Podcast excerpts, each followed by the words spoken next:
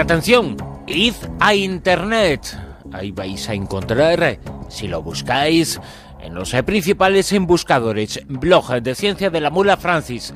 Pues ese texto, ese blog, eh, lo hace nuestro invitado y nuestro hombre en Eureka, que es eh, lo que teóricamente se canta, cantan los científicos, el grito que dan los científicos cuando hacen un descubrimiento. Francis Román Villatore es eh, físico es eh, profesor de la Universidad de Málaga y como decimos es el responsable aquí en la Rosa de los Vientos en Eureka. Francis, muy buenas. Buenas noches, Bruno. Francis, eh, la verdad es que este estudio nos llama muchísimo la atención porque nos habla de cómo eso que llamamos mente, la teoría de la mente, el atribuir a otros la posibilidad y la capacidad de adivinar intenciones, de adivinar actos eh, que van a realizar, pensamientos eh, que otros tienen, no es propio de los humanos, que hay animales, en este caso cuervos, que parecen también tenerlos. Exactamente, Bruno. Se llama teoría de la mente a la habilidad que tenemos las personas para comprender y predecir la conducta de otras personas, sus conocimientos, sus intenciones, sus creencias.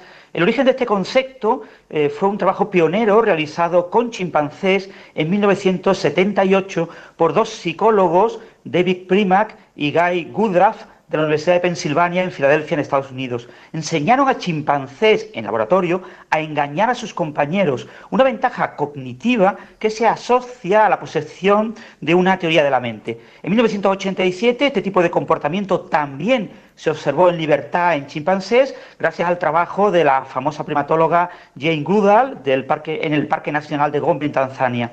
La prueba definitiva de que los chimpancés tienen una teoría de mente de la mente se logró en 1996 gracias al trabajo de los psicólogos Daniel Povinelli y Timothy Eddy de la de Luisiana en Lafayette, en Estados Unidos, que realizaron experimentos con chimpancés relativamente jóvenes. Desde entonces se han hecho múltiples experimentos que demuestran que además de los primates hay otros mamíferos, como los perros, que parecen tener una teoría de la mente. Ahora se ha publicado en la revista Nature Communications un nuevo estudio que presenta pruebas muy firmes de que los cuerpos, los cuervos, son aves, también tienen teoría de la mente. Un experimento ingenioso que consistió básicamente en que cuéntanos algo sobre ese trabajo, sobre ese experimento en concreto que ahora ha llevado a los eh, científicos a llegar a estas conclusiones. Eh, Thomas Viñar de la Universidad de Viena y sus dos colegas han conectado dos habitaciones grandes, separadas por una pared de madera que tiene dos ventanas y en cada ventana hay una pequeña mirilla que puede estar abierta o cerrada. Los cuervos han sido entrenados para observar a través de las mirillas cómo un investigador en la otra habitación guarda comida, esconde comida en ciertos lugares de la habitación. Los cuervos aprenden que si la mirilla está abierta, deben esconder sus alimentos para no ser descubiertos por otros cuervos que podrían estar mirando por la mirilla en la otra habitación. Cuando un altavoz emite sonido de otros cuervos en el cuarto de al lado, pero sin que el cuervo que está haciendo el experimento vea si hay un cuervo o no, esto lo emite solamente un altavoz, eh, los cuervos esconden sus alimentos si la mirilla está abierta, por si acaso les están observando. Sin embargo, no se muestran aparentemente nada preocupados cuando estas señales auditivas eh, se emiten mientras la mirilla esté completamente cerrada. Es como si supieran que en dicho caso es imposible que un cuervo que esté en otra habitación pueda observar dónde tienen la comida.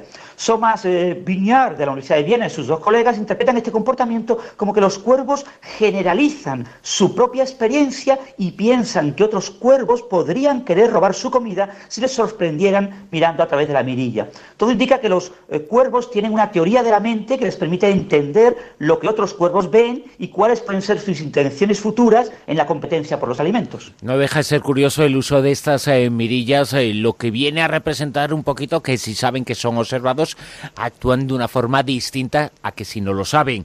Se han utilizado, como señalas, eh, dos mirillas para llevar a cabo este experimento, mirillas colocadas en la pared para separar ambas habitaciones. ¿Para qué se han usado en concreto en este caso, en esta investigación?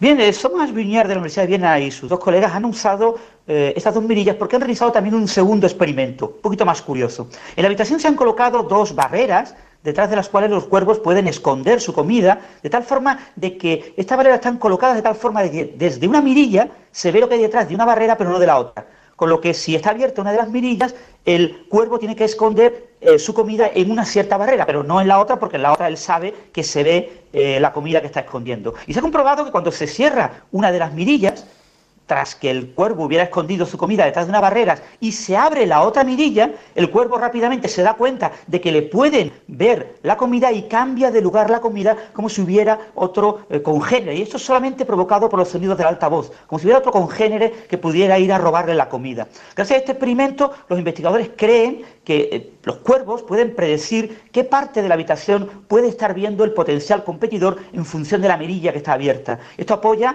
eh, de nuevo, este segundo experimento, su interpretación de que los cuervos tienen una teoría de la mente.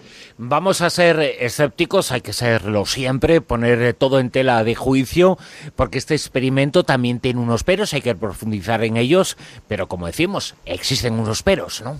Bien, pero ahora no se puede saber si la teoría de la mente en estos animales eh, los cuervos y otros animales en los que se ha sido estudiada, es innata o es aprendida durante su etapa de cría en cautividad. Los autores del nuevo estudio de la Universidad de Viena han usado cuervos criados en zoológicos que han estado en contacto con humanos desde su nacimiento. Estos investigadores interpretan sus resultados como que los cuervos manejan conceptos abstractos, infieren relaciones causa-efecto e integran la información del entorno para adaptar su comportamiento a cambios como la apertura y cierre de la mirilla. Incluso si esta interpretación es correcta eh, y los cuervos tienen una teoría de la mente, no debemos pensar que sea tan sofisticada como la de los humanos o como la de los primates, como los chimpancés. Son necesarios futuros estudios que diseñen métodos que permitan cuantificar el grado de eh, teoría de la mente que tienen diferentes animales en comparación con el que tienen los humanos. También habrá que estudiar los mecanismos neurológicos en el cerebro de los cuervos responsables de esta respuesta en estos experimentos. La gran inteligencia de los cuervos ha dado lugar a muchos cuentos y mitos durante la historia de la humanidad. Aprender mejor cómo funciona su mente nos ayudará a aprender mejor cómo funciona nuestra mente y podrá tener incluso aplicaciones. Por ejemplo, en ciertas enfermedades, como algunos trastornos de autismo, algunas de las personas pierden habilidades cognitivas asociadas a la teoría de la mente. Entender bien la teoría de la mente en animales ayudará a desarrollar tratamientos para, eh, contra las, enfermedades que afectan la teoría de la mente en personas. La ciencia es realmente fascinante y nunca se sabe hasta dónde pueden llegar este tipo de estudios realizados sobre animales. Estudios, eh, en este caso, que nos eh, demuestran dos cosas. Una menos importante es la capacidad y la inteligencia, el poder de la mente, de los cuerpos en concreto, pero el segundo tema, que es mucho más importante casi eh, todavía, es saber cómo nos puede ayudar a nosotros, cómo puede ayudar algunas eh, enfermedades, este Eureka que sin duda se puede utilizar y se puede decir tras este descubrimiento, tras esta investigación que nos ha contado aquí. Francis Román Villatoro. Francis, muchas gracias. Un abrazo, Bruno.